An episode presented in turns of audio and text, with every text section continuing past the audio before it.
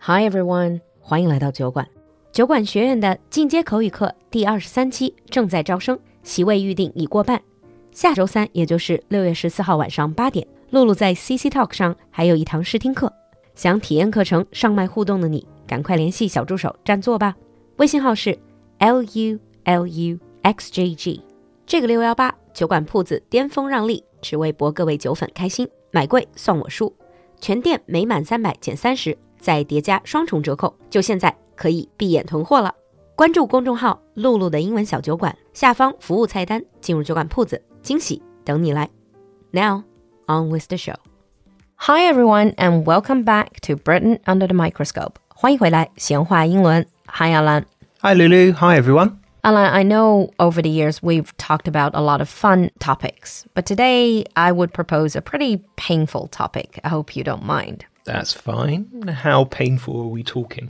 You remember last time when we were discussing the coronation of the of your new king? Yeah. We mentioned that people had problems with this elaborate spending because there's a huge cost of living crisis in the UK. Yes. 大家看新闻，就包括这个中文媒体报道的，可能就会每天每天都能看到英国甚至整个欧洲都有这个 cost of living，就物价的上涨啊，还有就是老百姓的各种罢工啊什么的。 Yeah. So I thought we'd talk about cost of living, get to the bottom of it, what caused it, and how are people dealing with it. Yep. As you say, it's not a particularly light topic. So we are going to be talking a little bit about the economy and we'll also be talking a little bit about the background behind this. I'm sure that there are probably a few economists listening to this. So if you are, please also let us know your thoughts. No, exactly. Or people who actually live in the UK. Absolutely. First of all, cost of living 就是这个生活成本. But cost of living crisis, this is very easy to understand. It's basically it's getting more and more expensive to live in the UK. That's right. Prices and inflation have increased dramatically in a very short period of time, much faster than real incomes. Basically, your income does not go up, but all of your outgoings, all of your expenses go up. That's right. So it is becoming a lot more expensive to live in the UK. And I noticed it myself. I went back to the UK last year in 2022 for the first time since 2019. And I was quite surprised how expensive things had got. And this basically covered everything or covers everything, right? Yes. From things you buy in the supermarket to going out to have a drink in the pub. Yeah. Mm. Inflation is around 10%. And as an attempt to try and stop the inflation, interest rates have also been increasing. 首先通胀率是高起10%, that's Yeah. pretty high. But interest rate, honestly, every time you guys increased the interest rate, I was like, this has got to be the last time they do it. They can't just keep doing it. And then they know. do it again, and then they do it again. Oh, don't mention it. I've got a mortgage in the UK. Oh, And wow. when I first got my mortgage, it was like 1% interest. Ooh. Now it's 6%. 所以从一个点到六个点的这个增长 Yes. How many times they've been doing it? At least eight, nine times already. I've lost count. Yeah, I've lost count as well. It's remarkable, like in the negative sense. It's truly remarkable how many times and how frequently your government has been increasing the interest rate, and it never happened before. Not right? our government, I should say. Sorry, your bank, The Bank of England. the Bank of England. the Bank of England is somewhat separate from the government. Mm. So it's actually the Bank of England that sets the interest rates. And it never happened before. Right. Well, it did in 2008 uh, during the financial crisis. Oh. Okay. But then it went back down again very quickly. And that's what I'm really, really hoping is going to happen this time. Mm.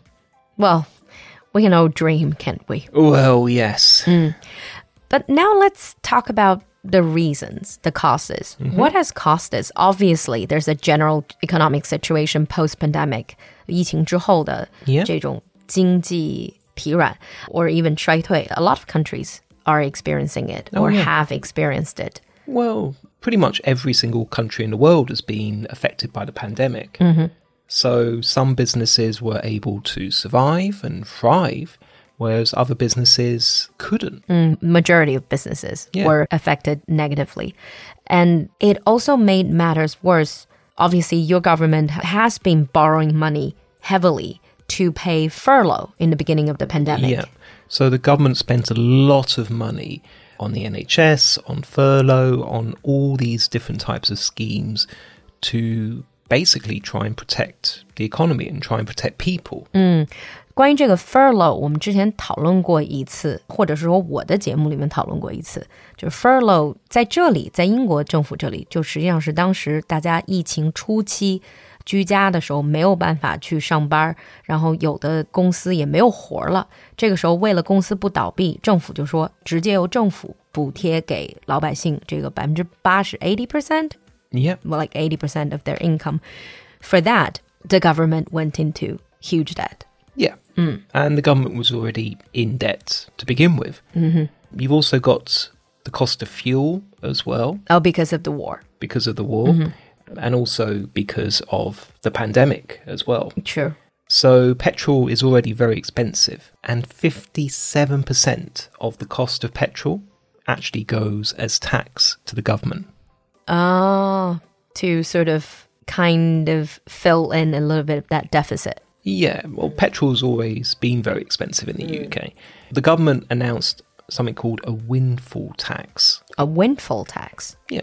A windfall tax is a tax on companies who have made excessive profits. Ah, The government taxed energy companies in May 2022 simply because they made so much money.